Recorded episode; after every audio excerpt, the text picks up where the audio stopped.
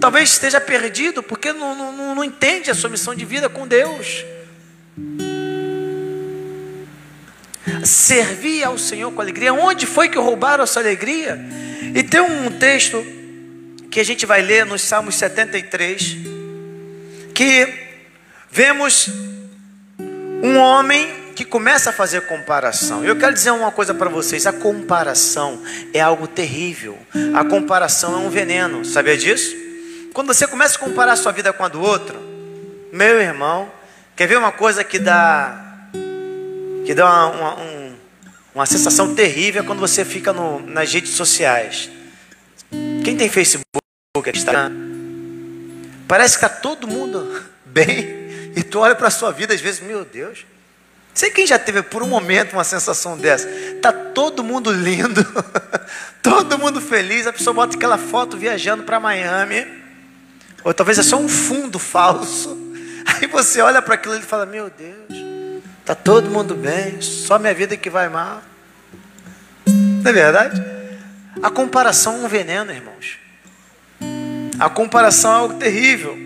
E as redes sociais podem ser um lugar muito perigoso para isso. A comparação ela pode ser com pessoa, pode ser com o que você tem, com o que o outro tem. A comparação pode até, até, até mesmo estar atrelada ao tempo que você está vivendo. Quantas pessoas olham para trás, não com uma boa lembrança, mas com um pesar de não estar vivendo algo do tipo. Quem me entende? Porque naquela época, naquela época. Não é ruim você ter boas lembranças. O problema é você ficar aprisionado ao passado e não conseguir viver o presente. Deus tem novidade de vida para você. Deus tem novidade de vida para você. Se você está vivo, está viva, eu quero te dar uma boa notícia. Deus já tem uma obra para fazer.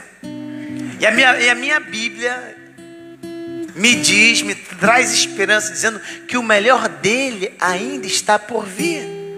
A Bíblia diz que é o melhor o fim das coisas do que o princípio. Quem crê nisso, diga amém. Tem gente que fica preso e comparando o que está vivendo agora com o que viveu no passado. Impressionante isso. Deus tem novidade de vida para você. A comparação é algo muito, é, uma, é, é, muito terrível. A comparação traz amargura. Quantas pessoas estão amarguradas, mas não sabem por quê? Quantas pessoas às vezes entra até num quadro depressivo porque ela fica comparando a vida dela com a vida dos outros? É, tá todo mundo bem, só eu tô mal. É, eu tenho, ele tem, eu não tenho. E para de olhar para aquilo que Deus fez. Essa comparação pode te levar a ver um ambiente de ingratidão. Ela rouba a gratidão, a comparação. Olha para o que Deus está fazendo hoje para a sua vida. Você está de pé, está saudável, está aqui nessa noite, pôde vir até a igreja. Você venceu o medo, o terror do que é anunciado por aí. Você está de pé. Deus tem feito algo. Você pode dizer graças a Deus por isso? Pare de comparar. Você nunca será como eu, porque Deus te criou único. O meu desejo é que você seja melhor que eu mais crente, mais santo, mais dedicado, mais ungido. Quem pode dizer glória a Deus? Salmos 73, versículo 1. Eu vou ler nessa versão que diz: Na verdade, Deus é bom para o povo de Israel, Ele é bom para aqueles que têm um coração puro. Versículo 2: Porém, quando vi que tudo ia bem para os orgulhosos e maus, quase perdi a confiança em Deus. Porque fiquei com inveja deles. Os maus não sofrem, eles são fortes e cheios de saúde. Eles não sofrem como os outros sofrem, nem têm as aflições que os outros têm. Por isso usam o orgulho como se fosse um colar. Essa era a minha versão aqui, NTLH e dizendo: E a violência como uma capa.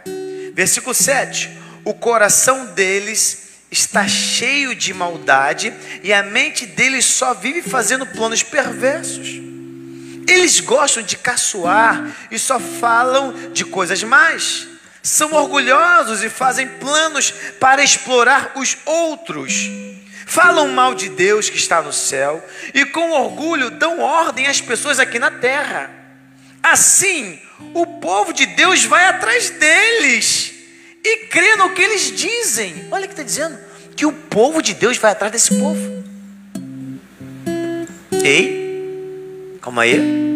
Que o povo de Deus vai atrás desse povo. Irmãos, tem gente desviada dentro da igreja.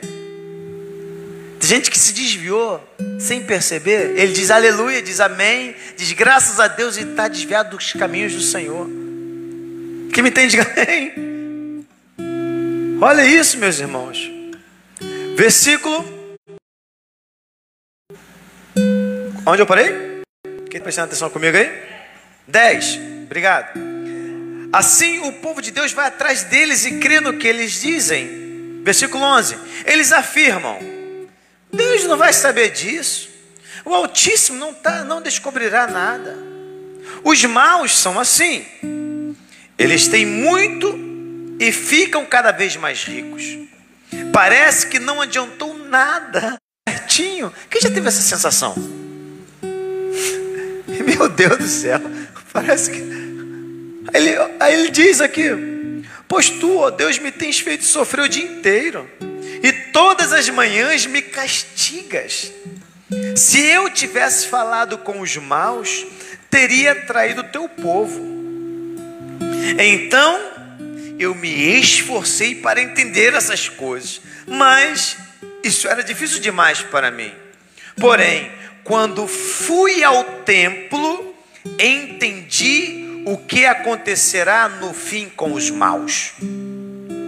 Tu os pões os pões em lugares onde eles escorregam e fazes com que caiam mortos.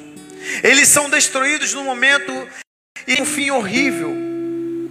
Quando te levantas, Senhor, tu não lembra mais dos maus, pois eles são como um sonho que a gente esquece quando acorda de manhã. O meu coração estava cheio de amargura e fiquei revoltado. Sabia que às vezes, sem perceber, a gente fica um pouco chateado com Deus? Sim ou não? Sim ou não? Poxa, parece que é isso. Parece que o mal está prevalecendo. Gente, alguém está comigo nisso? Ou só eu que já passei por isso? Ele está dizendo que o coração dele ficou amargurado por olhar tantas coisas acontecendo e parece que minha vida não está funcionando. Esse é um homem que por algum momento começa a comparar a vida dele com a vida dos outros. E ele segue dizendo: O meu coração está cheio de amargura eu fiquei revoltado. Eu não, eu não podia compreender, ó Deus, era como um animal sem entendimento. No entanto, estou sempre contigo e tu me seguras pela mão. Tu me guias com teus conselhos e no fim receberá com honras. No céu, eu só tenho a ti. E se tenho a ti, que mais poderia querer na terra? Outra versão diz que, nessa versão tem até uma canção né, que fala sobre isso, que o que, o que tenho eu no, no céu além de ti, o que há na terra, alguém que eu queira mais que a ti. Quem já, já ouviu essa música? Amém? Tem até uma música que fala sobre isso. E seguindo aqui, versículo 26. Ainda que a minha mente e meu corpo enfraqueçam, Deus é a minha força. Ele é tudo que sempre preciso. Os que se afastam de ti certamente morrerão, e tu destruirás os que são infiéis a ti. Mas, quanto a mim, como é bom estar perto de Deus faço do Senhor Deus o meu refúgio e anuncio tudo que ele tem feito. Olha como é que história tremenda. Ele começa falando Deus é bom, de fato Deus é bom, depois começa a contar por um momento de aflição que viveu. Quantas vezes, meus irmãos, nós carregamos amargura por não discernir o que está acontecendo? E a questão é que você deixa de servir ao Senhor com. Por que perdeu a alegria? Porque algo te falta.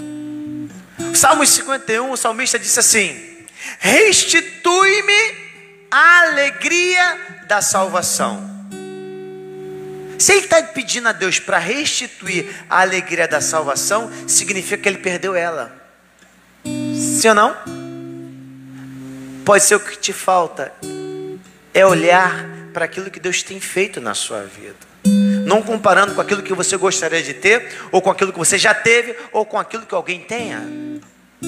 Deus está fazendo uma boa obra na sua vida. Agora, Deus está falando com alguém. Por que é que você parou de me servir?